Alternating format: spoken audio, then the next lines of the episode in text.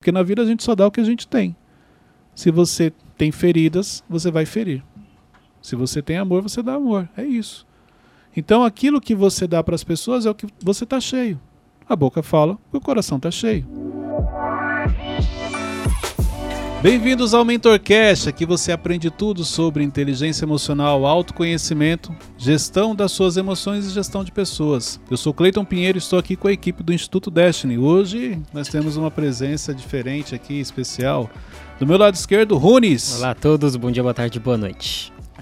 Forte. É Lucas Aguiar, também conhecido como Teixeirinha. Fala, gente, tudo bem? E o menino Wesley. E aí, pessoal, tudo bem?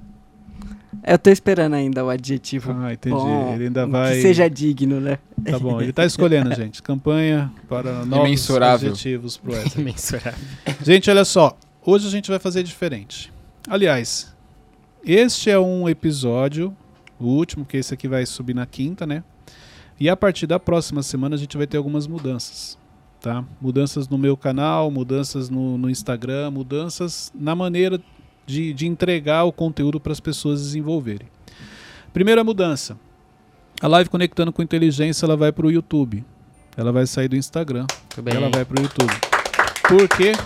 Porque lá ela vai ficar salva. Então mais pessoas vão poder ter acesso. Tinha muita gente me pedindo para deixar a live salva. Então ela, lá a pessoa realmente vai poder assistir depois.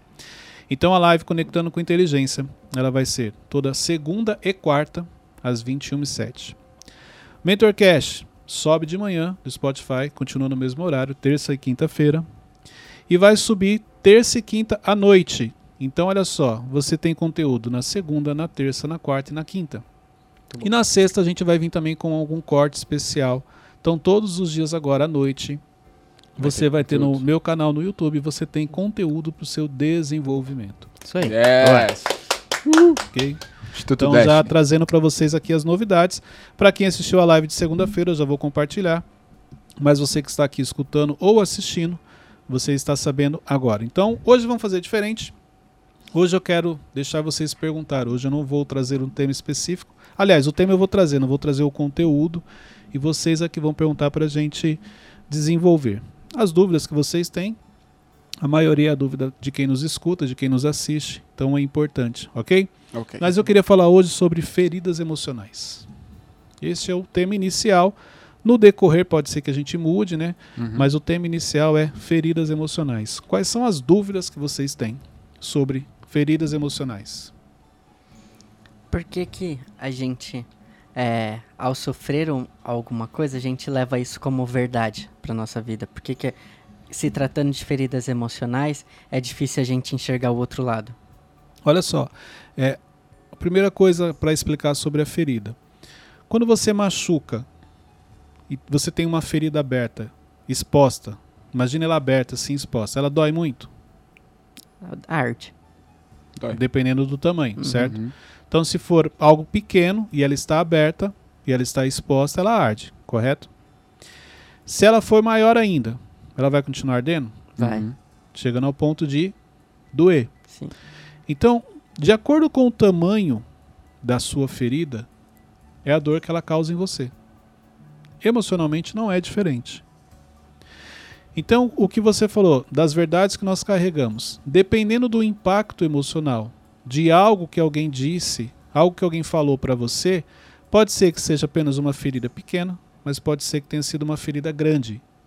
E até hoje, é como se você até hoje, desde que a pessoa falou aquilo para você, você carregasse isso com você, essa ferida aberta que ela está, dependendo do tamanho, apenas ardendo ou doendo, como é o caso de muitas pessoas.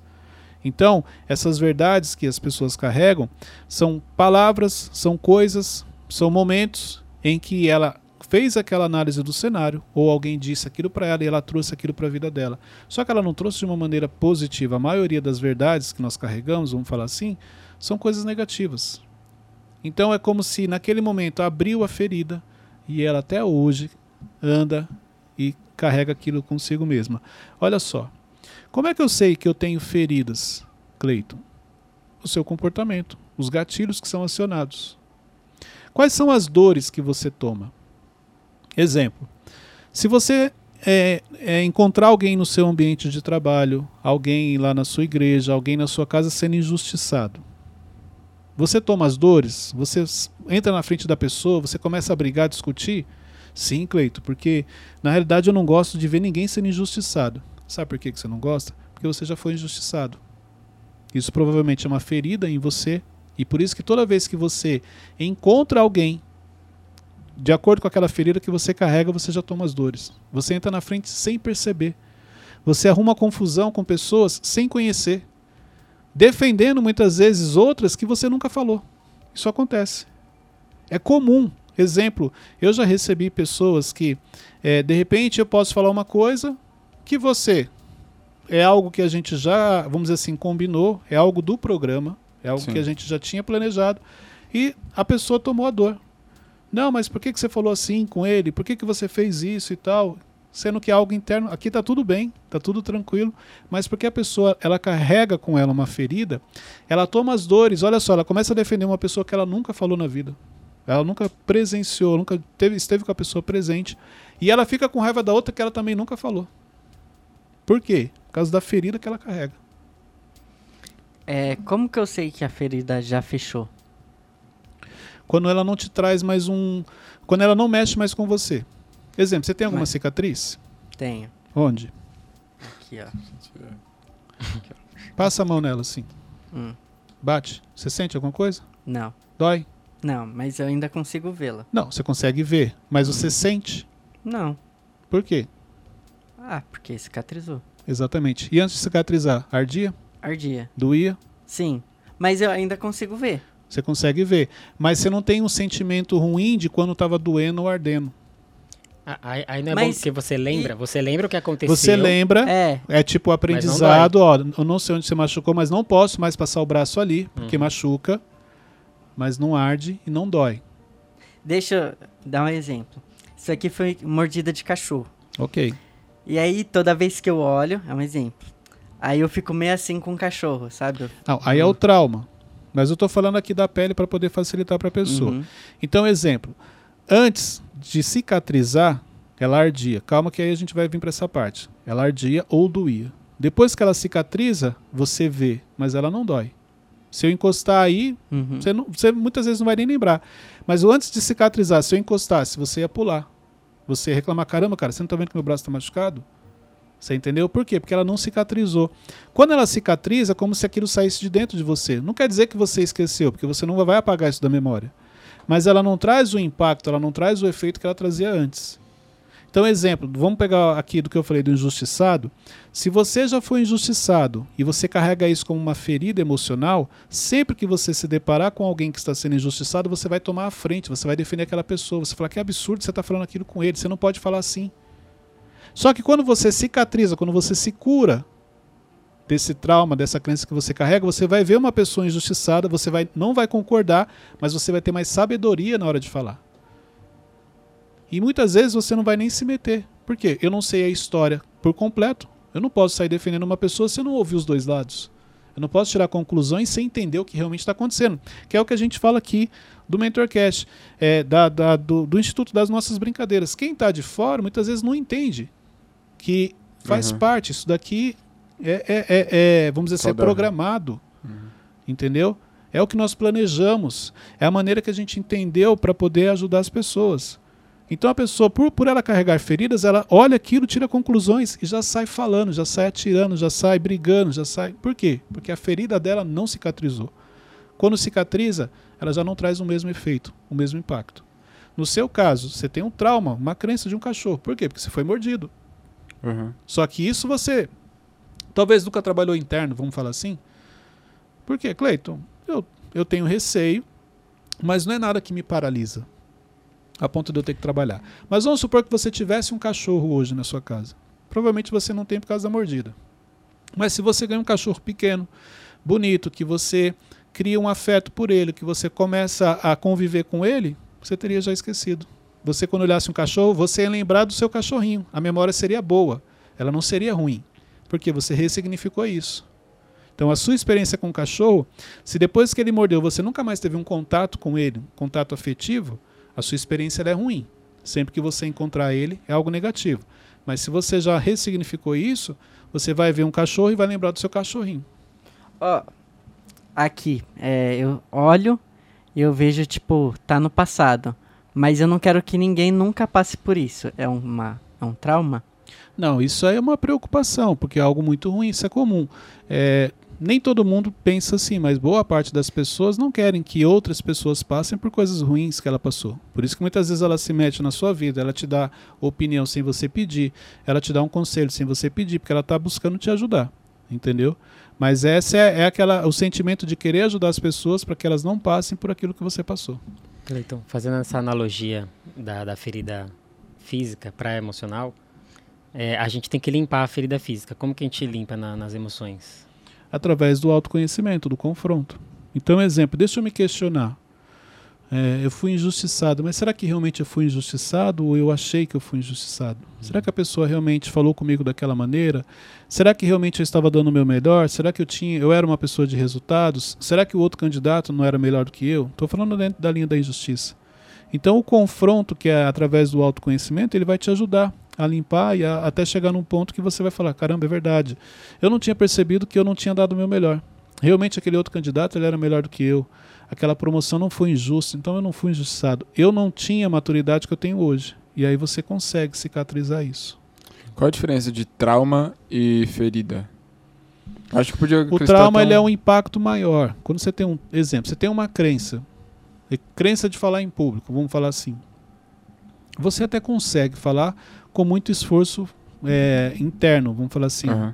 É, você tem que trabalhar muito ali a sua mente naquele momento, mas você consegue. Se você tem um trauma de falar em público, quando você sobe, a sua mão começa a ficar fria, você começa a tremer, a voz não sai. Tem gente que desmaia, porque ele, o impacto emocional ele é muito grande. Então essa é a diferença. O trauma é o último nível, praticamente. Entendeu? Ao, ao ponto de te paralisar e, e, e causar um efeito no seu corpo algo emocional, mas causando efeito no seu corpo. É, o trauma acontece quando você tem algo muito forte ou quando você é, tem uma ferida, você não cuida, aí vai evoluindo, crescendo e virar um trauma? Não, o trauma geralmente é de um, um impacto muito forte. Então, tipo, é igual um, vez, assim. Vamos falar no corpo. Quando você vai no médico e fala, sofreu um trauma, entendeu? Aí fica roxo por causa da pancada, Sim. o efeito daquilo. Então não é algo que foi desenvolvido, não. A pancada foi muito grande. Entendi. O impacto emocional foi muito grande, a ponto de causar um trauma. É, eu lembro quando a minha cicatriz aconteceu, por um tempo eu fiquei bravo com, com um amigo. Porque ele tava na cena, mas ele não fez nada. Mas não tinha nada que ele pudesse fazer. Por que, que eu fiquei bravo com ele? Aí depois de um tempo eu fui. É, por que Autoresponsabilidade, tô... porque a gente não assume a nossa responsabilidade. A gente quer sempre colocar a culpa em alguém. Se fazer de vítima. Então é mais ou menos assim, pô, o cachorro só me mordeu porque você deixou. Por que, que você não pôs a perna na frente para ele morder sua perna e não morder a minha? Mais ou menos isso. A, a, primeira intenção, a falta de inteligência emocional, ela faz com que a primeira intenção que você tenha é colocar a culpa em alguém, é se fazer de vítima, que é o que você fez. Hoje você tem uma outra visão, mas talvez demorou um pouco para você entender isso. A, até você assumir a responsabilidade. Caramba, ele não tem culpa. O que, que eu estava fazendo ali também? Por que, que eu fui mexer com o cachorro? Por que, que eu fui tacar pedra no cachorro? Por que eu pulei o muro para pegar alguma coisa? Você entendeu? Olha só, Cleito, como é que eu faço para curar minhas feridas emocionais? O primeiro passo é o autoconhecimento. Então você precisa olhar para a sua história, você precisa realmente se conhecer. Não é difícil você olhar para a sua história. O difícil é você aceitar que aquilo realmente está te fazendo mal, te prejudicando. É, o difícil é você aceitar que você tem um complexo. O difícil é você aceitar. Porque olha só, você imagine, vamos falar, esse foi um dos desafios que eu enfrentei. Você imagina um Cleiton com 30 e poucos anos, 36, ter que admitir que ele não tinha inteligência emocional. Não, mas as pessoas já falavam que você era inteligente, que você tinha habilidade para isso, para aquilo. Você não quer admitir isso. Como é que eu vou chegar para as pessoas e falar que eu cometo esse erro bobo? Como é que eu vou chegar para as pessoas e falar que eu não tenho autocontrole? Como é que eu vou falar para as pessoas que eu não tenho ainda autorresponsabilidade? A maioria não quer fazer isso, ela não consegue. Entendeu? Então, assim, é, por quê? Porque as pessoas já te colocaram num patamar. Cara, quer, você quer falar para mim que você chegou neste nível sem inteligência emocional, é isso? Sem ter o autoconhecimento? Então, eles não querem admitir isso. Por isso que é tão difícil você aceitar que realmente aquilo está te prejudicando. Por isso que é tão difícil você aceitar que você tem aquilo convivendo com você todos os dias e te prejudicando. Porque você já está num determinado nível E isso faz com que você, quando você olha para as pessoas, é como se você tivesse que falar para as pessoas assim: Ô Runes, ó, eu não tenho ainda inteligência emocional que eu imaginava. Qual que é a primeira coisa que você vai falar? Você? Não, pô, tem coisa errada. Então você tem vergonha disso. Só que esse é o único caminho para você resolver. É você admitir que realmente, olha, eu não tenho porque até hoje nunca ninguém tinha me apresentado isso. Eu não sabia que isso causava é, todo esse transtorno na minha vida. Então aceitar é importante. Aceitar tem, tem a ver com o quanto você é sincero com você, o quanto você fala a verdade para você, o quanto você não conta histórias para você. Você simplesmente admite: não sou bom nisso, não sei fazer isso. O aceitar tem a ver com isso. Só que olha só, a mentira é algo bom ou ruim? Ruim. Ruim. A mentira externa, ela é ruim.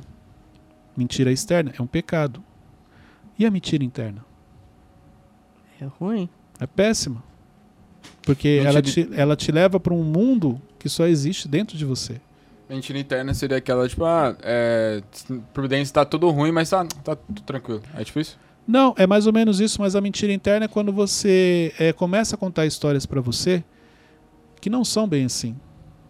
Ah. Quando você, quando eu, exemplo, eu pergunto assim, Wesley, mas como é que tá o- os seus traumas? Você já resolveu? Você já superou? Não, não, já, já, ah, já evolui bastante. O eu já evolui bastante é apenas uma desculpa que você está dando, uma história que você está contando para você para não admitir que você não evoluiu o necessário. Aham. Então, quando você fala assim, eu já evolui bastante, a pessoa, poxa, você mesmo internamente, ah, eu estou no caminho, eu estou crescendo. Você nunca, nunca quer nega- Né? O Exatamente. seu cérebro nunca quer negativar. Suas Exatamente. E você acaba contando isso, seu cérebro ouve, vai ficar mais confortável. Uhum. Entendeu? Então, assim, por isso que eu, diante de, de críticas que eu recebo, eu sempre faço uma reflexão. Vamos supor que o Teixeirinho ele vai me criticar e eu percebo que o Teixeirinho é uma pessoa que é traumatizada, cheio de, de feridas emocionais, ele está sempre arrumando confusão. Mas pode ser que aquilo que ele me falou faça todo sentido. Então, mesmo eu sabendo que é, ele tem os problemas dele internos, eu vou refletir em cima do que ele falou para mim, da crítica que ele fez para mim, porque pode ser que tenha um fundo de verdade. e Eu nunca tinha pensado nisso. É por isso que, que os gatilhos eles estouram mais quando alguém negativa a gente, quando alguém. Os gatilhos fala. eles vão estourar quando alguém faz algo que dispara ele. Então, exemplo, se você tem um gatilho que, é- que você não gosta, que ninguém te chama de burro. Uhum. Eu até já dei um exemplo sobre isso. Se eu falar para você assim, cara, mas você é um cara inteligente, você fez isso, pode disparar o seu gatilho. Porque você já viu a maneira mais educada de você às vezes falar que a pessoa é, é, é, Burra. é burra é isso, né? Não, mas você é uma pessoa inteligente, você fez isso? Então, para quem tem esse gatilho, a pessoa reage mal. Ela vai falar: Como assim? Você está me chamando de burro? Não, não falei em nenhum momento a palavra. Mas é o que você. É por causa do gatilho que você tem, foi o que você entendeu. Porque comunicação não é o que eu falo, é o que você entende. Uhum. Então o gatilho tem uma ligação de. É, é, é mais ou menos assim. Algo que a pessoa falou, pronto, acionou o gatilho. Nessa hora você fica. Algumas pessoas fica, fica cego, fica surda, ela reage, ela não consegue controlar o emocional. E, e não falar aquilo que você sente também é um, é um trauma? É um, aí é interno. Uhum. Entendeu? Exemplo, é, por que, que eu não vou falar o que eu sinto? Quem tem interesse em saber o que eu sinto? Quem sou eu? Complexo de inferioridade. Três perguntinhas. Você não fala porque você sente por quê? Cleito, quem vai se preocupar comigo? Quem quer? Quem está interessado no que eu sinto? Quem sou eu para compartilhar algo? Complexo de inferioridade. Então tem alguma coisa que te bloqueia, impede você de se expressar, entendeu? De falar realmente o que você sente. Mas, tipo assim, eu tenho, eu tenho algo pra mim assim, ah, mano, diferente se eu falar o que eu sinto às vezes pras pessoas, assim. Talvez, Não, tem pessoas. talvez não vai mudar. Não, exatamente. Tem pessoas que não vai mudar e não é o momento.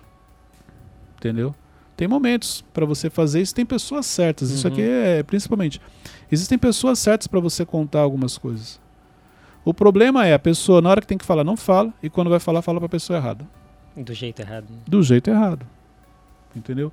Então, assim, autoconhecimento é você falando com você. Cleiton, eu não consigo. Exemplo, para mim é tranquilo eu parar, refletir, eh, me confrontar, me questionar. Cleiton, eu não consigo fazer isso sozinho. Para na frente de um espelho, olha para você e fala com você. Como, como que eu é, consigo identificar é, o que eu tenho que falar pra pessoa no, no, no sentido, tipo, de, do que eu tô sentindo, sabe?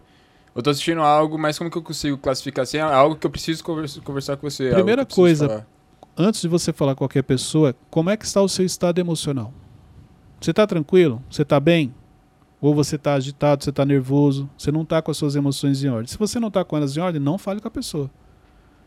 Não, Cleiton, eu não estou bem, mas o que eu vou falar não é nada pesado. Exatamente. Por você não estar bem, uma palavra que ela falar pode ser que dispare um gatilho seu e, e uma conversa que era tranquila se torne num transtorno. É o momento de falar com a pessoa? Já é uma pessoa difícil? Se ela é uma pessoa difícil, você tem que ter um momento adequado. A questão é o seguinte: exemplo, o Runes é uma pessoa difícil de falar. Hoje eu não estou bem emocionalmente, mas hoje eu quero falar com ele. Vai dar problema. Vai ter conflito. Já é uma pessoa difícil e eu não estou bem, juntou os dois. Conflito na certa. Então, não, peraí, hoje eu estou bem, estou tranquilo, hoje eu vou falar com ele. É porque a maneira como eu vou abordar, a maneira como eu vou falar, ele vai ficar tranquilo. Mas quando você não está bem com as emoções, quando elas estão agitadas, a sua abordagem ela já é diferente. Entendi. É, eu tenho uma pergunta sobre liderança. É, aconteceu que. Caraca. Mudou assim o tema do nada. né? Não, é Mas como é ele que manda aqui, então tá tudo bem. Tá tudo tranquilo. Segue. É, eu tava falando com, com uma pessoa do, do trabalho e ela tá passando por uma situação e ela tá se fazendo de vítima nessa situação. Aí eu fiquei, ah, nada a ver, tá se fazendo de vítima e tal. Você tem que assistir o Mentorcast. É, aí, só que aí esses dias eu tava refletindo, eu já fiz isso. Como Por isso que você identificou. que, eu- que, eu tô que ela tá se fazendo de Por isso que vítima? você identificou que ela estava se fazendo de vítima, porque você já se fez de vítima. Você vai reparar que, olha só, comportamentos que você já teve ou tem, você identifica muito fácil nas pessoas. Exemplo, eu já menti muito na vida, um exemplo. Então qualquer pessoa mentindo, eu bato o olho e falo, tá mentindo. Porque você já sabe o que a pessoa faz, você já fazia, você era especialista naquilo. Então você era um especialista em vitimismo. Quando você se depara com alguém vitimista, você identifica. Você venceu isso, né, Wesley? Lógico. Oxi, Entendeu? Tá aqui falando... Por isso que você, Olha o gatilho você não- identificou, porque por você já, já ter se passado como vítima, quando ela fez, você rapidamente fez a Mas leitura. aí como que eu posso ajudar ela? Porque Como às vezes é você- o processo Você dela. falou que já se libertou do vitimismo. Como que você fez? Ah. Mas tem coisas que eu fiz porque eu sou eu. Não, mas Entendeu? o que, que você fez? Não, é Hum, Isso aí. não. É porque Esse é o Wesley, tá, gente? Esse é o Wesley. Verdade, Wesley- verdade. Eu sou o bonzão, gente. Esse é o isso. Wesley que vocês não conhecem. Não, Resumindo é o que ele porque- falou, entendeu? é porque eu lembro que na época eu tava disposto, assim, como Mas o que você fez para se libertar? ah, não lembro. Posso? Não. Você realmente se libertou do vitimismo, será? Vamos ver. Nem a dúvida agora. Ah, eu sou bonzão. Se você tivesse se libertado, você ia lembrar. Cleiton, eu fiz isso, me confrontei, eu comecei a contar É. histórias verdadeiras para mim, Hum, parei de me fazer de vítima, comecei a focar na solução e não no problema. como que eu posso ajudar ele? Porque às vezes ele não tá disposto a passar por pelo que eu passei. Você tem que fazer uma análise, tem que ter uma sensibilidade de olhar a pessoa. Não é porque você seguiu essa linha e deu certo que ele também. De repente, o problema dele é, não é com relação à visão, ele sabe a visão, mas é por algo que alguém falou que machucou ele. Entendeu? Então, assim, ele está inconformado com aquilo, por isso que ele está se fazendo de vítima. Então, aí é, é, é muito individual. É você olhar para a pessoa com a sensibilidade para identificar qual é a ferida que ele está carregando, o que realmente está bloqueando ele naquele momento. Por que, que ele está se fazendo de vítima? Se Mas- esse é um padrão dele ou é apenas o momento dele. Mas como que eu posso olhar? Através das perguntas você vai ter essa leitura. Exemplo, o problema geralmente não é o problema. Então às vezes ele está reclamando do Cleito, mas o problema não é o Cleito, o problema é o Runes. Mas ele não pode falar do Runes. Porque ele discutiu comigo, então ele acha que o problema sou eu. Mas ele já vinha chateado com o Runes há um tempo. E o fato dele estar chateado com o Runes fez com que ele discutisse comigo. Entendeu? Então é isso. É através das perguntas para você pegar, identificar de onde está vindo esse. e Por que, que hoje ele quer se fazer de vítima? E quando Ele não tá satisfeito a, ainda. A razão do vitimismo dele é alguma coisa tipo ferramenta. Por exemplo, ah, para fazer essa mesa aqui, eu não tenho a serra perfeita, a, a certa. Então, se ele tem um complexo, vamos falar assim, então ele não se acha capaz. Aí ele acha que tem que ter as ferramentas corretas para poder fazer a mesa. Uhum. Mas só que você já sabe que ele tem habilidade e você já viu ele trabalhando sem as ferramentas. Talvez você pode falar, cara, engraçado, você também precisava de um martelo E você não tem martelo, mas você conseguiu pregar aquele prego na parede. Como que você fez? Isso. Mas aí depois de um tempo vai voltar nisso. Então, Porque, mas. tipo, ele é aquela pessoa que fica só no. Então, ele não quer. Ele quer ficar no buraco, ele quer reclamar. Então, mas eu quero ajudar ele. Ué, Mas só ajuda quem quer ser ajudado, jovem. e se ele não quiser, você vai fazer o quê? Aí eu. Sabe o que bater vai nele? acontecer? De tanto você Já forçar, perguntou? Quer ajuda? o que, que vai acontecer? De tanto você forçar, vai tomar que você vai cair dentro do buraco com ele. Forte. É isso, porque ele não quer ajuda. Ah, mas eu quero ajudar ele, porque eu gosto dele. Mas ele não quer. Mas eu quero ajudar, então continua. Daqui a pouco você vai estar no buraco junto com ele. Mas e aquele negócio de. A equipe é trans... o que transparece do líder? A equipe é a cara do líder. Isso, isso. Ok. Aí quando você olha, vamos lá, 10 pessoas, uma pessoa está nesse nível. Você quer falar que os outros 9 são iguais? Hum, faz sentido. Até porque, olha só, ele tá de um jeito, você também faz parte da equipe, você tá igual a ele? Não, Então, então não tem nada a ver uma coisa com a outra. entendi. Quando você olha para a maioria, a maioria está focada, está crescendo, está avançando, ah, mas um não quer. Isso é normal. Às vezes ele não está numa fase boa. Você nunca tem todo mundo 100% focado, todo mundo 100% feliz, crescendo. Não, sempre tem hora que um não está legal, por algo que ele está passando. E como eu posso, tipo, Ajudar. alertar ele suavemente? Falando verdade. A verdade não, não é o que você fala, é como você fala. Se você realmente quer ajudar e você está falando com sabedoria, com amor, com carinho, a pessoa não vai ficar chateada. É o mo- momento e o jeito, né? É, o problema é quando você quer falar com soberba, quando você quer é, pegar pesado com a pessoa e essa não é uma habilidade sua. Entendeu? Então, ah, eu vejo o Cleiton, um exemplo, confrontando, eu vou fazer igual. Não, mas você tem essa habilidade?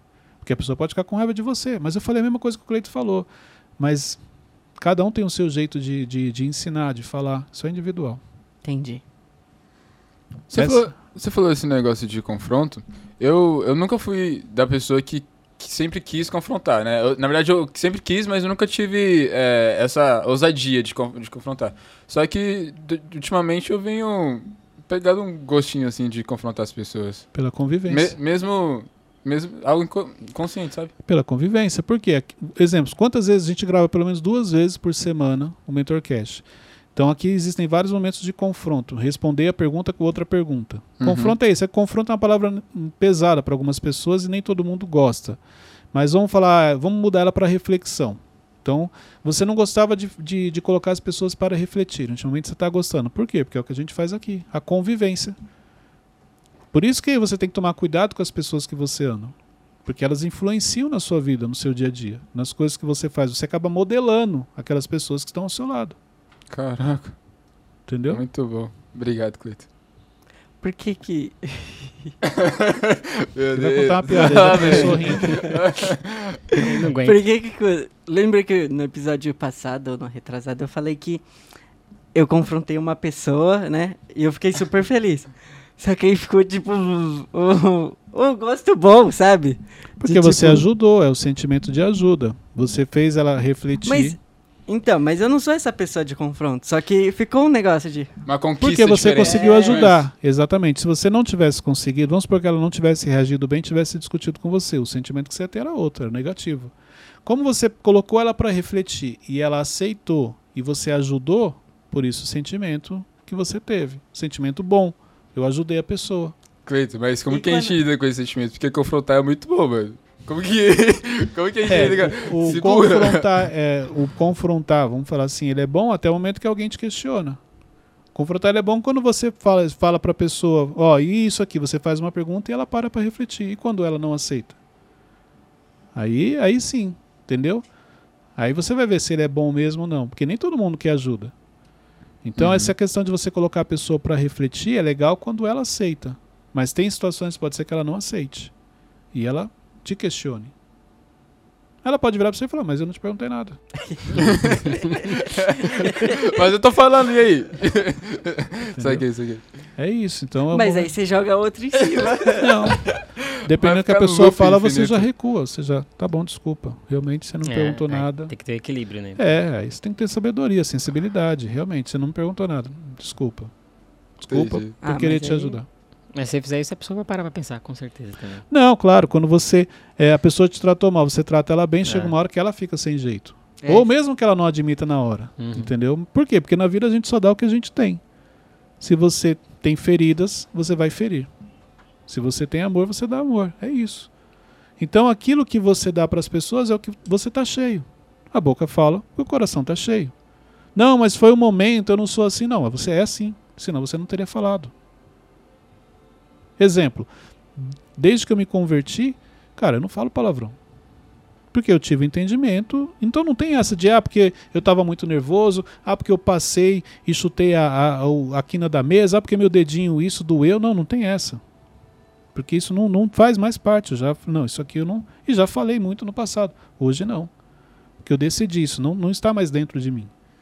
Então isso é importante. Você achar que não, é porque eu perdi a cabeça. Não. Isso estava dentro de você em algum lugar e só estava esperando a oportunidade de sair. Quando saiu, você foi lá e fez. Por isso que o dinheiro, o poder e a crise não muda ninguém. Só potencializa aquilo que já estava dentro de você. Cleito, você já falou que, que foi tímido, né? Introspectivo, e hoje você consegue fazer as coisas e tudo Eu era mais. introvertido. Como, como você eh, lidou com isso? Ho- Hoje você fala com as pessoas, hoje você ajuda pessoas, confronta, porque para quem, quem pensa muito, né, ou, ou quem fica na sua caixinha ali, é muito difícil fazer isso. Duas coisas. A primeira, quando eu descobri a inteligência emocional, que eu não sabia que era um tipo de inteligência que existia. A inteligência emocional nada mais é do que uma das inteligências que você tem que desenvolver ao longo da sua vida. Assim como a cognitiva, uma série de, de inteligências que existem que você vai desenvolvendo. A motora e por aí vai. É, então, assim, quando eu entendi que a inteligência emocional tinha que ser desenvolvida, quando eu conheci os pilares, e aí veio a questão do autoconhecimento, e eu descobri a minha introversão. Então ali eu identifiquei a minha introversão. Mas eu não sentia ainda, não sabia o quanto ela me fazia mal, porque a introversão é positiva. Para quem? Sim. Positiva para a pessoa. Uhum. Porque você gosta de ficar no seu mundo, você não se expõe, você não tem conflito, você chega nos lugares, você não aparece, você passa desapercebido. A pessoa introvertida ela passa desapercebido. Ela quase não tem conflitos, porque ela não, não, não fica exposta, ela não fica questionando ninguém. Entendeu? Então as pessoas gostam dela, porque eu- eu- as pessoas falavam assim: não, você é quietinho, gosto de você, você, você não fala nada, você está sempre aí disposto a ajudar. É isso, era introversão. Mas a principal decisão foi quando eu comecei a descobrir meu propósito. E aí eu percebi que a introversão me prejudicava. Olha só, como é que eu estaria aqui com vocês se eu continuasse sendo introvertido? Não tinha como. Como que eu vou fazer treinamentos se eu sou introvertido? Não, não tem como. Então, quando eu percebi que ela estava prejudicando meu propósito, eu, eu tive que trabalhar. E o impacto maior foi quando eu percebi que ela não só me prejudicava, mas ela prejudicava também as pessoas que poderiam ser abençoadas através da minha vida, no cumprimento do meu propósito. Então, algo emocional poderia estar me impedindo de cumprir o meu propósito, que é o que acontece com muita gente. Por isso que chega momentos que, dependendo do nível, claro que hoje, no meu caso, é diferente, mas naquela época, talvez eu não, não estava fazendo por mim, mas sim pelas pessoas. Porque, como a gente falou que é, é sempre muito bom ajudar, é sempre muito bom servir. O sentimento ele é muito maior. É muito melhor você servir do que, você ser, do que você ser servido. Uhum. Existe uma diferença aí. Então foi daí que eu comecei a trabalhar.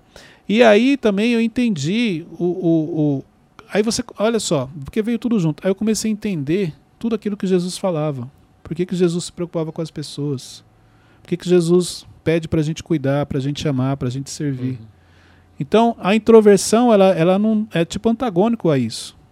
Não tem como você ser introvertido e ter relacionamento, contatos, ajudar. Aí foi daí que eu decidi realmente trabalhar isso. Não quer dizer que eu deixei de ser introvertido. Isso é Hoje importante. você consegue controlar isso. Porque se eu desligo, vamos falar assim, quando eu entro no piloto automático, eu volto a ser É. introvertido.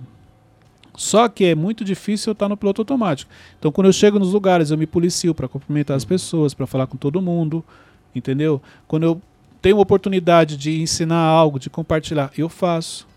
Não é, porque se for no automático, eu não vou fazer. Eu tô vendo que o Wesley precisa de ajuda. Não, mas eu- a introversão fala: não, fica quietinho aí, deixa ele. Alguém vai ajudar, fica tranquilo. Não precisa falar nada, não. É isso que a introversão fala. Hoje não, não, ele precisa de ajuda. Então hoje as pessoas não podem entrar na minha vida e sair da mesma maneira. Quando, quando você identifica, porque eu, Então, só para finalizar. Então, exemplo, a pessoa entrou no meu canal, no Instagram, no Uhum. YouTube. Não, tem que aprender algo. Tipo assim, ela cruzou meu caminho. Tem que aprender algo. Não pode ser da mesma maneira. Isso me ajudou a combater a introversão.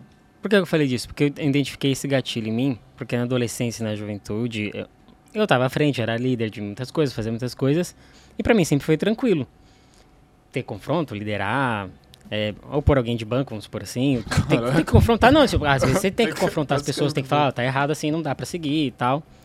E hoje, acho que depois de, de tanto apanhar, sei lá, de tudo, ah, de, de tantos problemas, eu falei, ah, deixa eu ficar mais no background.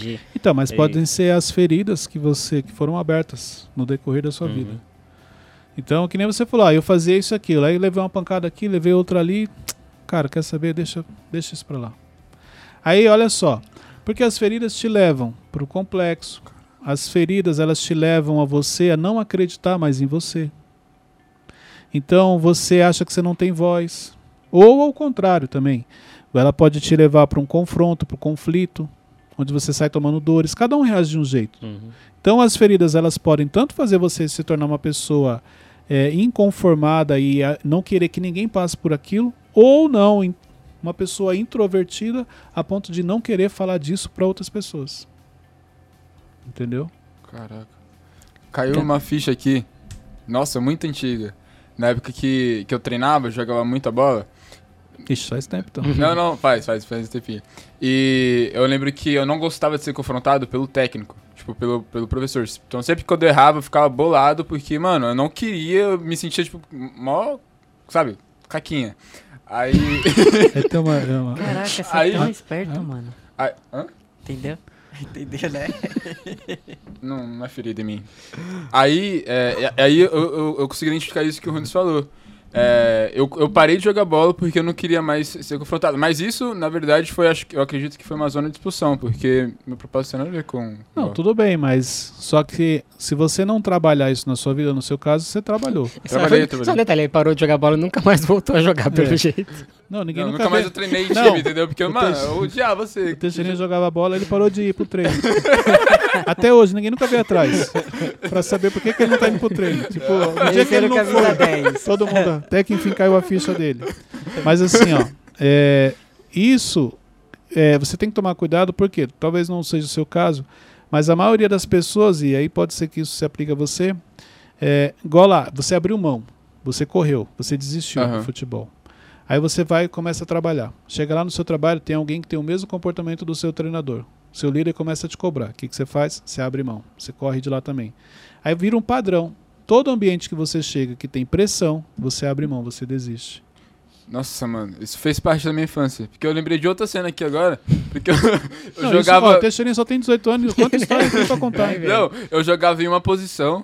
Tipo, era um dos melhores, assim, naquela era- posição. Pelo jeito era ruim, né? Você não, Não, era mal bom. Não, se você fosse bom, o pessoal tinha vindo atrás de você. Não, Cleiton. Eu falei, não, veio ter uma desculpa lá na hora, entendeu? Pra Foi duas alegrias. Quando você chegou, outra Não. quando você foi embora. Então, eu jogava em uma posição. Aí o técnico me jogou pra uma outra, pra uma outra categoria, porque eu já tava um pouco avançado na, na época, né? Aí. Só que lá era meninos maiores que eu. Aí eu fiquei com muito medo de jogar e dos meninos me, me cobrar. Aí eu fui descendo, regredindo, regredindo, regredindo. Aí eu só fui parar na zaga.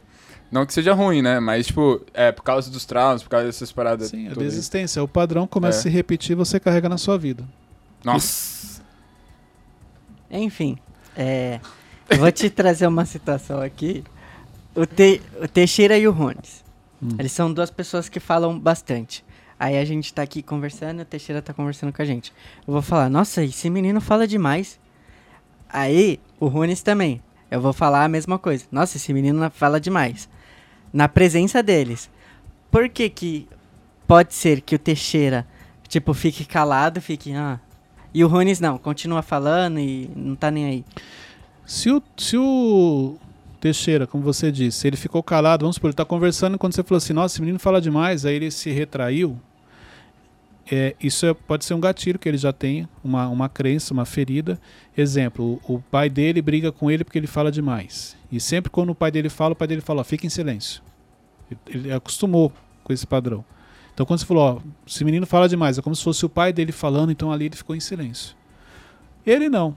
Ele não tem essa ferida, ele não tem esse gatilho. Você falou, esse menino fala demais, ele continua falando. Por causa da questão da identidade. Ele sabe quem ele é, ele sabe que ele não fala demais e ele nem te deu atenção. Entendeu? Ou não, contrário, ele fala tanto a ponto dele nem ter ouvido o que você falou. Então são algumas variáveis aí que aí internamente cada um tem que se autoanalisar. Mas geralmente quando a pessoa para de falar, é, ali foi porque ela já tem um complexo, tem alguma coisa que aconteceu, alguém já brigou com ela, e aí na hora que você falou, ativou aquilo e ela recuou e falou, não, verdade, deixa eu ficar quieto. Você tem um período, Cleiton, que você faz sua autoanálise do dia, assim? Geralmente eu, eu em momentos que eu tô nervoso, ou em momentos que eu, que exemplo, que as coisas não saem como eu gostaria, momentos de pressão, tudo isso eu tô fazendo uma autoanálise. Momentos de muita cobrança, pressão, peraí onde eu estou errando, isso daqui poderia ter sido feito diferente, isso daqui faz parte do processo. Exemplo, hoje eu tenho uma cabeça muito mais tranquila para os desafios que eu enfrento. Eu enfrento desafios muito maiores do que antes. E antes eu não lidava tão bem como hoje. Porque eu já entendi que o processo de crescimento é assim. Então não adianta eu querer é, é, algumas coisas que elas não vão acontecer se eu realmente eu quero continuar avançando e crescendo. Exemplo, tem como você crescer sem você resolver problemas grandes? Não tem. Não adianta. Como é que eu vou, como é que eu vou andar do lado de uma águia, como eu ando ao lado do Tiago, e não quero passar por situações? Não tem como. Uhum. Por causa do crescimento, do rompimento, cada vez você vai avançando. Quanto mais você cresce, a pressão. Pega uma montanha, sobe uma montanha. Quanto mais você cresce, a pressão atmosférica aumenta. O ar vai faltando lá em cima, entendeu? Então, quando eu entendi isso, Aí o meu dia se tornou mais leve, mas não quer dizer que eu não tenha problema ou qualquer coisa do tipo.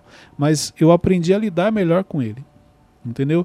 Então, um exemplo, hoje, quando eu estou na minha sala ou qualquer situação, eu não espero que as pessoas me tragam a solução. Eu já sei que quando vierem falar comigo vai trazer um problema. Por causa do nível. Então ela já tentou resolver, não conseguiu. Quando o negócio for explodir, ela joga no meu peito. Ó, tentei não consegui. E como Entendeu? que é através do confronto também que você desenvolve essas pessoas para res resolver problemas? Depende, tem pessoas que através do confronto, da reflexão, tem pessoas que se você confrontar ela vai travar, ela não gosta de ser confrontada, ela lida mal com isso, ela não te dá resultado. O ser humano não tem um padrão, faz isso que dá certo. Cada pessoa é de um jeito. É igual aqui, ó, nós somos em quatro, cada um é de uma maneira. Tem um de nós aqui que se você pressionar, não vai fazer, mas tem outro que se você pressionar vai produzir.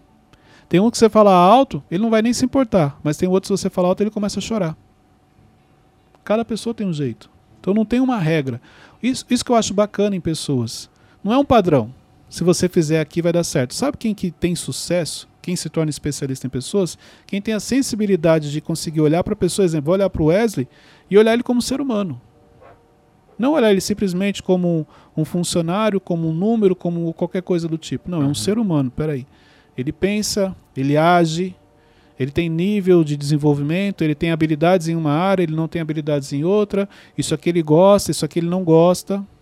Isso aqui, se você fizer, ele vai ficar feliz, mas se você fizer isso aqui, ele vai ficar chateado, bravo. Só que, depois que eu analisei o Wesley, eu não posso pegar essa análise e começar a agir com o Runes, porque não tem nada a ver. O Runes já é outra coisa. E o Teixeirinha já é outra, e o Malvão já é outra, a Michelle é outra, e por aí vai. Isso é legal. É o que eu é o que me encanta na gestão, na liderança de pessoas. Cada um tem um jeito. Entendeu? Quanto, ma quanto maior for a sua sensibilidade e o equilíbrio que você tiver, você consegue lidar com as pessoas e avançar. E como você aguçou essa sensibilidade? Porque, mano, isso é um desafio enorme. Olha, no meu caso, aí é o que Deus me deu. A facilidade para fazer algum, alguns tipos de leitura, é, aí é, tem a ver com o meu propósito, com aquilo que Deus colocou em mim. Vamos falar o kit propósito, que já veio uhum. junto uhum. comigo. Mas o que, que você me aconselha? Então, a primeira coisa é, por que você quer fazer isso? Porque eu já fiz isso no passado. Eu olhava para o Runes de um jeito, achava legal o que ele fazia, queria ser igual. Não. Lembra do controle do propósito? Uhum. O Runes ele faz isso porque é o propósito de vida dele. Às vezes o meu é outro. Entendeu? Porque olha só, se você admira algo, se você acha bonito, não quer dizer necessariamente que aquilo é seu propósito. Aí você vai começar a fazer um esforço enorme, porque eu estou falando aqui ó, de uma sensibilidade. Claro que ao longo desses 16 anos à frente de, de, de, pessoas na liderança me ajudou. Por quê? Porque eu observo, não tem a ver com o cargo da, de liderança, tem a ver com 16 anos observando pessoas, padrões. Identificando padrões nas pessoas. Atendimento em sessões individuais, atendimento em grupo, comportamento, no caso, então foi Então tem toda uma experiência ao longo desse. Não é algo, ah, faz isso aqui que vai dar certo. Não. Entendeu? Porque eu, eu olho para o Wesley, eu vou perceber que ele tem o mesmo comportamento de um funcionário que eu tive há 10 anos atrás. Que tem o mesmo comportamento de uma pessoa que trabalhou comigo há 5. Aí são os padrões. Geralmente quem age assim é por isso, isso e isso. E não quer dizer que seja. É, uma, é um padrão. Aí só quando eu sentar, quando eu me aprofundar, que eu vou descobrir. Isso que me encanta na, na gestão, na liderança, nas pessoas. Cleito gosta de montar os quebra-cabeças. É, aí você vai perceber que o meu lado analítico, Meu o Deus. analítico gosta disso. É. monta Quebra-cabeça, estratégia, parar, peraí, mas se ele falou isso, o que, que ele está pensando? Exemplo, o dominante, não, não quero saber o que ele falou, quero saber o que ele vai ter que fazer. Então, é, isso é meu, por isso que eu falei. É um kit que veio comigo, tem a ver com o meu propósito. Cleiton, Última E- pergunta, vamos lá. ó, Forte. existe muita gente ruim nesse mundo. Ó, vou te dar um exemplo. Caraca. Do nada, Eu tô de graça. Não, é que Estamos falando de ver, feridas que- emocionais do nada. ver. mano. É, existe muita gente ruim nesse mundo. Fiquei ver. escandalizado aqui, velho. Ó, eu passei por um processo. Hoje eu entendo que era, que era um processo e eu atingi Eu vou um ter lugar... que abrir mais vezes, igual a gente fez hoje. Um tema aberto para vocês poderem. É porque vai, vem uma pergunta, É, aí você fala um sobre isso, aí vem. ah, ah, ah, aí- Mas ok, vamos lá. Então, eu passei por um processo, hoje eu entendo, passei, só que muita gente ajudou, tipo, você me ajudou e tal. Mas, e se eu tivesse passando por um processo e a pessoa que estava acima de mim fosse uma pessoa ruim? Ou uma empresa ruim? Você estaria lá até hoje, ou estaria em então, outro como lugar. que eu sei que é? É o processo ou já deu a hora? Não Então, vai- só aí é o seguinte, é o nível de maturidade que você tem, mas o principal, o nível de inteligência emocional. Cleito, mas eu tenho 23 anos. Não importa. O Teixeirinha tem 18 e já está desenvolvendo a inteligência emocional dele. O Runes tem 52 e já está 19. desenvolvendo a inteligência emocional dele. Primeira coisa, quando você tem inteligência emocional, não existe isso, ah, o, o fulano me desenvolveu, o outro não. Todos os líderes ensinam. Isso você tem que entender. Ensina como não sei. como- Todos os líderes ensinam algo. Não, Cleito, eu tive um líder muito ruim na minha vida que não me ensinou nada. Lógico que ele te ensinou. Porque, na pior das hipóteses, ele vai te ensinar o que não deve ser feito. Então, se ele briga com você, se ele pega, se ele te persegue, isso é o que você acha. E às vezes não é. Mas ele está te ensinando o que não se faz, o que você não deve fazer com pessoas. Exemplo, eu entendi isso há muitos anos atrás, quando eu tive um regional e, e ele começou a pegar no meu pé. Só que assim, quanto mais ele pegava no meu pé, mais resultado eu dava. Só que na, naquela fase, eu assim, eu ficava com muita raiva. Cara, os caras perseguem, ficam em cima toda hora. Não tinha inteligência emocional, isso há muitos anos atrás. Mas assim, foi, foi o regional que eu tive que acho que, um, que eu tive os melhores resultados foi com ele. Meu crescimento, de tanto que ele pegava no meu pé. Só que ele fez uma leitura rápida minha. Ele sabia que se ele cobrasse, eu entregava. Entendeu? Aí, quando que eu percebi o quanto ele me fez bem? Quando ele saiu. E aí veio um outro, que era um pouco mais tranquilo, e eu percebi que eu entrei numa zona de conforto. Então ali caiu a ficha, falei, ó, tá vendo? Aí eu lembrei da minha pior professora, vamos falar assim, que eu falava que era a pior. Que quem estudou com ela, ela era considerada a pior professora. Não vou falar o nome para não expor, mas todo mundo que passou por ela, se você perguntar, fala, não, você fala o nome dela, todo mundo lembra. Fala a roupa que ela usava, o carro que ela tinha, tudo. Marcante. Só que as notas com ela eram boas. Era a única aula que eu não cabulava. Ninguém cabulava a aula dela. Então, olha só. Os melhores professores são justamente aqueles que você mais reclama. Só que você só percebe o valor deles depois que eles não estão mais com você. Enquanto você está sendo treinado por ele, você não percebe o quanto ele é importante na sua vida. Depois que ele sai, você fala: caramba, agora que eu vi o quanto eu cresci com ele. Isso daqui é importante entender. Ok?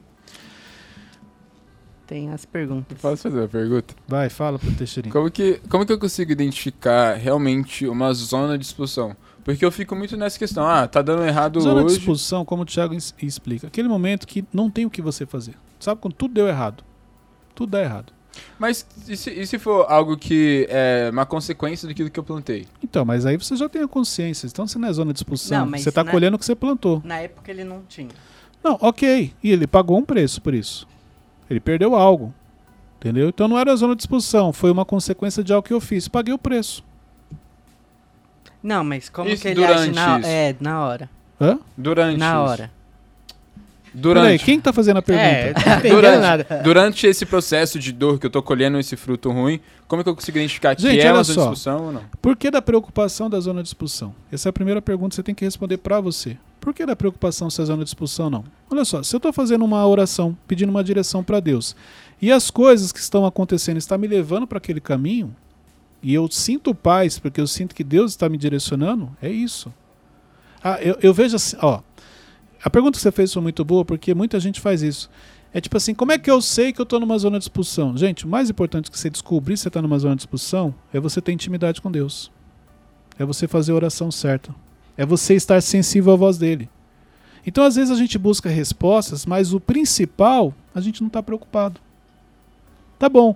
Mais importante do que você descobrir se você está numa zona de expulsão é saber para onde você vai. Só que aí que está, se é a zona de expulsão, é Deus que está te expulsando e ele já tem a direção. Por isso você tem que se preocupar em estar atento ao que ele está falando. Porque ele fala com você todos os dias. Mas não é todos os dias que você escuta ele. A voz de Deus ela é suave. Mas se você está focado no barulho, não tem como ouvir. Você está ouvindo a voz de Deus suave ou você está ouvindo a voz do inimigo gritando e te acusando, falando que você não vai conseguir? Qual é das duas vozes que você está ouvindo? É isso.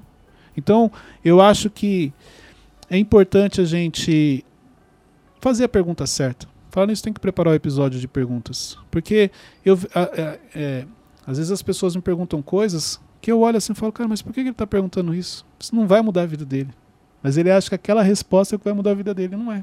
O problema é bem. É. maior. Mais simples, É, na é realidade. Outro problema, na verdade. Só que ele está focado na pergunta errada. Entendeu? Então não se preocupe com a zona de expulsão. Se preocupe com a voz de Deus que você não está ouvindo. Porque se você teve que chegar neste ponto de zona de expulsão, é porque ele já vinha falando antes e você não percebeu. Você não escutou. Hum. Hum. Tome essa. Mas, Ixi. mas às vezes pode ser, tipo, a pessoa acha que é Deus, mas não é. Ó, vou te dar um exemplo. Mas se você tiver intimidade, Mas eu posso ser que sincero? Não, é não. Você sabe quando Deus fala com você. Eu sei. Mas, as- mas por exemplo, E por que, que você não acha que as pessoas não sabem? Não, uma pessoa que não tem Quando que você tem intimidade com Deus? Ah, quando você tá junto. Então, pode ver, Deus já te abandonou alguma vez? Não, ele está sempre com você. Então não tem a ver com Deus, tem a ver com você. Então, exemplo, Deus já deixou de falar com você? Não, você já deixou de falar com ele. Deus deixou de ter intimidade com você? Não, você deixou de ter intimidade com ele. Deus deixou de te responder? Não, você que parou de perguntar. Não tem a ver com ele. Ele continua fazendo sempre a parte dele, cuidando, te blindando, te protegendo, te direcionando. É você que não faz a sua. Por isso que a aliança com Deus não é você que faz a aliança com Deus, é ele que faz com você. Porque se você fizer, você quebra. Ele não. Forte. Pegou esse mato? Isso aí. Ficou alguma dúvida, Bruno? Não. Vai até pra igreja hoje. Vai voltar para ir para a igreja? Não, Não, já, a gente vai tá aceitar Jesus pra- de novo. Deixa pro próximo. Deixar pro próximo? Vamos, próximo a gente responde as perguntas. Que vocês Só, já só, estouraram du- o tempo. só duas, rapidinho. Já estourou o não, tempo. não, já não, é ele que manda, É literalmente. é tá bom, vamos lá, mano. Vai que no próximo você não deixa eu participar aqui. pra. Não, tudo bem, desculpa. Vai que no próximo não deixa eu É. participar. É, ele fez com o Ramon. Não, Ramon. Rony, senta aqui. Ramon, não. Rapidinho. Vai que o próximo fala, não, Cleito, você não vai sentar aí, não. Malvão, senta lá no lugar do Cleito. Ó, Jefferson. É, eu posso ter uma escolhido uma profissão só para ir para conta. é, só, só por ir por Isso que eu pedi pai? pra ler a pergunta Não, antes, aí, é escreve, Não, Tá traduz. valendo já enquanto a gente tava discutindo. Não, é, é aquela pergunta lá que eu te Ele perguntei. quer saber se, ele, se a profissão que ele É. escolheu teve influência dos pais. Isso, isso, porque eu vi isso a pergunta. É. Né? Você né, falou, é isso aqui mesmo? Mesmo assim, você não. Não, mas é influência contra. É tipo, Sim, o pai dele sim, não gostava vamos supor. disso. Ao, ao contrário, Ele tá numa né? fase, uma fase ruim, brigando com o pai. O pai fala assim: ó, não quero que você jogue futebol. Aí ele vai lá pro... Só pra chamar atenção, É isso aí. eu vou jogar futebol. É, ele deu até um exemplo aqui, ó. Ele não gostar de polícia e eu é, ser policial. Então, só por- é, sim, há muita gente faz isso. Pra atingir o pai, pra chamar atenção, né? Não só pra atingir, mas pra chamar atenção, ela faz aquilo. Porque é a única maneira de inconsciente que ela entende que a pessoa vai olhar pra ela. É isso aí. Então, sim, é possível sim. Próximo. Já leu outro, né? Flávia. já li. Hum. Flávia Celeste, de São Luís do Maranhão. Boa tarde, Flávia. É, qual o principal conselho para alcançar a maturidade? A experiência que você vive. As batalhas vencidas. A maturidade ela vem das batalhas vencidas. E as batalhas vencidas te trazem experiência. Então, melhor conselho para adquirir maturidade: vença batalhas. É isso. Então não pode ter medo de E- entrar nas Sim. batalhas, né? Ah, ah, ah, o que a gente aprende com o outro também gera maturidade? A maturidade, a autoridade, maturidade, autoridade é o que você vence.